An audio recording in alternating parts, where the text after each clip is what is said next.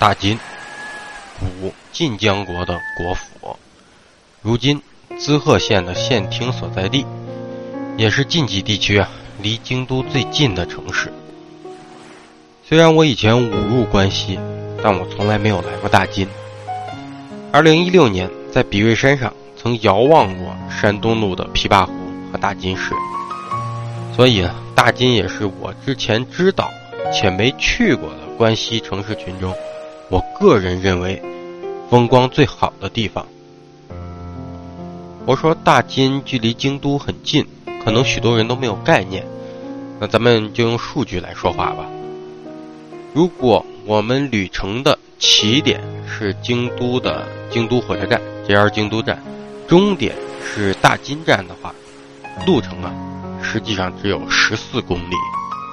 而且呀，京都市营的地铁东西线，也就是说你在京都市内乘坐地铁东西线，是可以一口气直接坐到大金市的，不可谓不近吧？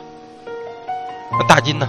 有两座车站，一座呢就是 JR 的大金站，另外一座呢是京阪电气铁道，也就是刚才我说东西线直达的那条站，叫什么？叫琵琶湖帮大金站。而我下车的这个琵琶湖帮大金站，比 JR 大金站更靠近琵琶湖，而且站前的二层平台一直延伸至大金港前，视野极为开阔，让你一览琵琶湖的全貌。当然，在这里。还是有必要给各位介绍，先介绍一下琵琶湖啊。琵琶湖同富士山一样，是日本的国家象征，也是日本第一大淡水湖，占了它所在地日本滋贺县近五分之一的面积。目前琵琶湖啊，为近畿地区，也就是关西地区还要再大一点，整个近畿地区一千五百多万人的吃水，靠的就是琵琶湖。所以呢，琵琶湖也被称作是日本人的生命之湖。自古以来，琵琶湖就为西日本地区提供了丰富的水源和鱼类。这里不但号称是日本淡水鱼的宝库啊，从古至今，许多日本文人对这里也极为推崇。而琵琶湖周边有着号称晋江古晋江国嘛，有着号称晋江八景的绝佳风景地。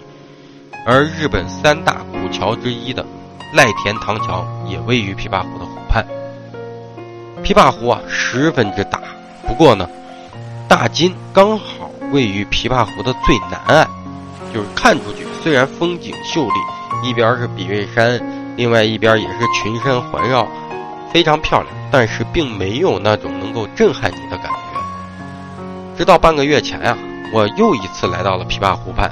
这次我是到达了位于东岸的长浜市，那一天走在琵琶湖边，我才真正感受到了这个日本第一淡水湖的那种烟波浩渺。如果你是一个日本的时代剧迷，那你一定知道织田信长、丰臣秀吉、德川家康这些耳熟能详的名字，他们也都是从琵琶湖崛起，走向日本的天下的。这其中呢，就包括织田信长的安土城，十二古天守之一的岩根城，包括丰臣秀吉在长邦所建造的长邦城等等等等。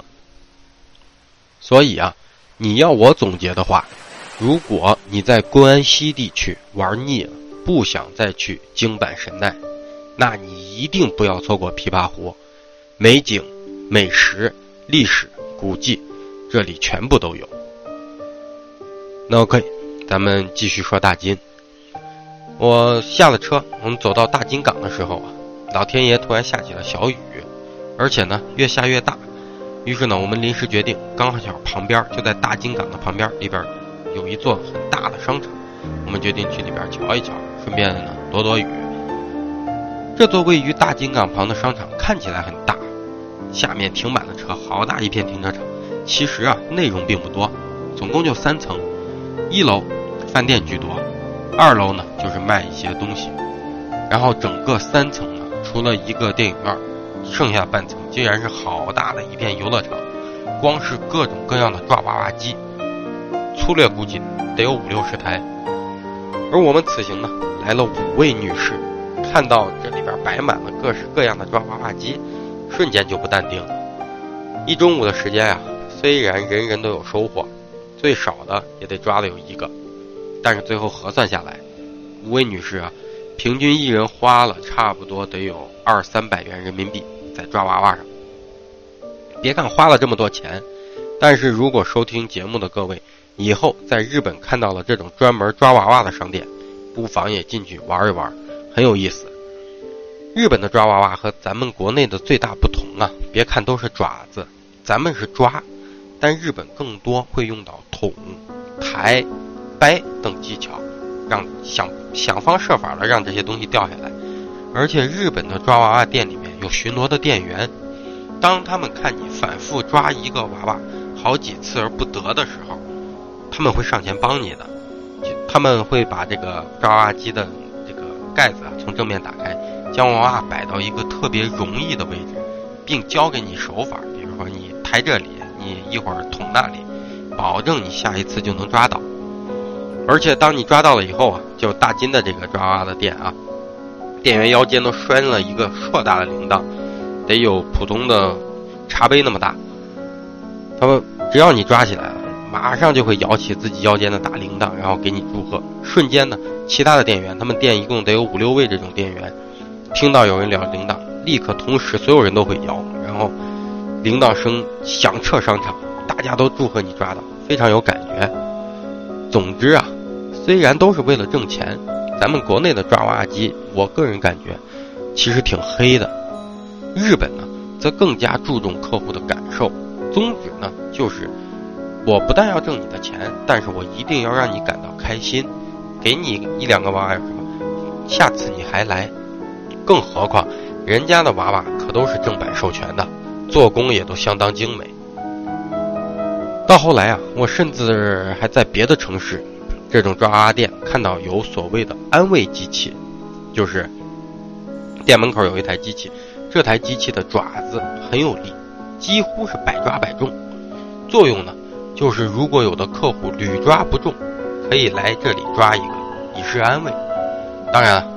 凭的都是自觉，一般顾客进店都不会去碰那台机器。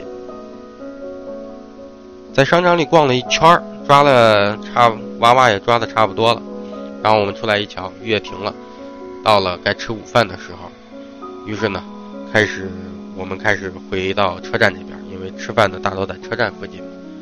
当时呢，老远已经看到了那个日本三大连锁快餐连锁之一的这个苏 K 亚的牛肉饭的牌子。但是呢，毕竟来了滋贺县，来了大金，我们还是想吃些当地才有的东西，或者说品牌吧。而功夫不负有心人，我们在街角还真发现了一家拉面店。家拉面叫这家拉面店叫做天下沟面，这个沟是日文日文的这个片假名嘛。这家面啊是滋贺的连锁名店，据说呀。当年这家店在京都一开分店，很快就窜升到了京都人气最高的拉面店。那进了这家店，店内没有单独的桌子，一个 L 型的吧台，大概能坐也就是十二个人左右吧。所有的食客都是坐在吧台旁吃饭。我点了一份是每日限量版的黑麻油面，味道啊很不错，鲜咸是齁咸。我太太一直说我是无敌重口，就特别能吃咸，所以说呢，如果连我都觉得这碗面咸，可想而知。但是，的确很香，香到我觉得拉面骨汤的味道都快被它这个黑麻油的味道给淹没了。结果呢，倒是他家我又点了一份这个杏仁豆腐，征服了我。后来我们一块来了好多人，我又安利给了其他家，也都来尝。这他家的杏仁豆腐味道简直。不要太好，比一兰的好吃多了。至今回想起来啊，都回味无穷。吃完了饭，然后呢，我们决定在大金城里逛一下。上午坐车来，刚好一路经过了他们的主干道，市区主干道，也看到了好几家开门的店，有卖点心的，还有中古店，然后都打算挨家去瞧瞧。日本的小城啊，也走过许多了，人流啊，基本上大金也不会例外。很少很少，街面上很少有人。但是小城啊，一般都靠着巴士，或者那么仅有的一两条 JR 或者承载。或者其他的这种私铁承载着公共交通。但是像大金这样，就是都没怎么有人，却铁路线繁多的小城，真的目前我就只见过大金这一座。也就是说，在琵琶湖南岸这里啊，京阪电气铁道，包括这个呃 JR，有三三条线路在大金这里交汇。逛了一大圈，然后呢，我们又回到了大金港，但是也不能闲着呀。于是呢，我们看到湖边有这个日本的小学生在钓鱼，这是可以钓鱼的。于是呢，也决定去买鱼竿钓鱼玩。在手机上查好地方，派出了一位特别能跑的伙计，然后让他呢去两公里外最近的一家渔具店买鱼竿。结果，干坐着等了半个多小时，这位买回来了一套什么？一套儿童渔具。别，但别说别看儿童渔具，当时花了我记得是两千七百日元吧，大概就是两百块钱不到，挺贵的。别看是儿童渔具啊，东西一应俱全，鱼钩、鱼线、假鱼饵什么都有，但唯独所有线都穿好了，钩也下进去了，饵也挂上了，我们的鱼鱼饵啊钓不上鱼。那反正几个大老爷们在一起就是瞎琢磨呗，看。钓了半天，就只见人家旁边的日本小学生一会儿一条，一会儿一条，呃，然后我们也多了个心眼儿，去找拿着我们的假鱼饵啊，去找他们换鱼饵，把我们的鱼饵给你要不要？我送给你了。你有没有能钓上鱼的？给我们一个，让我们来试试。哎，直到这个小日本小朋友啊，把他的鱼饵给我们换了一个，我们这才钓上了鱼。但是呢，这里能钓到的鱼呢，也都不大，淡水鱼。我们钓上了最大的一条是罗非鱼吧，比成年人的巴掌略大一点，可能有个半斤左右。嗯，当时呢，我们住的在大阪住的是民宿，也是想着晚上提回去。民宿有锅有灶嘛，是不是能给做了？后来想想还是挺麻烦的，因为从大金要回大阪坐车还要半天，兜着鱼进地铁也不太好。结果最后都喂给了这个岸边的水鸟了。反正就这么消磨了半个下午。啊，也挺有意思，一群老爷们儿钓钓鱼，没买我们买了啤酒，喝喝着酒聊聊天儿，呃，过得也挺快。天色渐晚，然后算是在我的第 N 次催促后吧，几个人总算 OK 决定收杆回家了。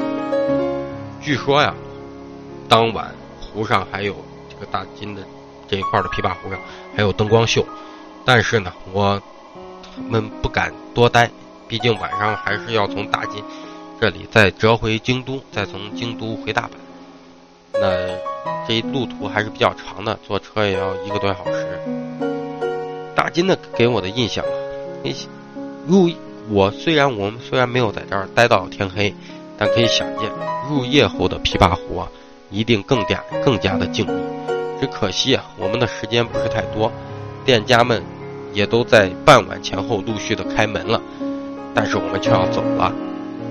也的确有很多来京都的游客不明白，大金如此便捷，风景又好，干嘛要在京都挤破了头住那些齁贵齁贵的酒店呢？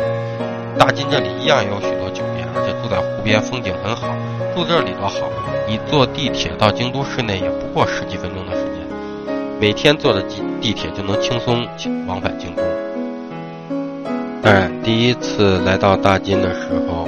还是二零一七年的五一，嗯，目前为止呢，我已经环着琵琶湖跑了一圈了。琵琶湖啊，绝对至少在二零一七年五月份之前，大金和琵琶湖绝对是我五六次来到关西最惊艳的发现。所以说，各位，如果将来你来到日本，来到关西，你有时间，记得一定给琵琶湖。和大金这边留上那么两三天。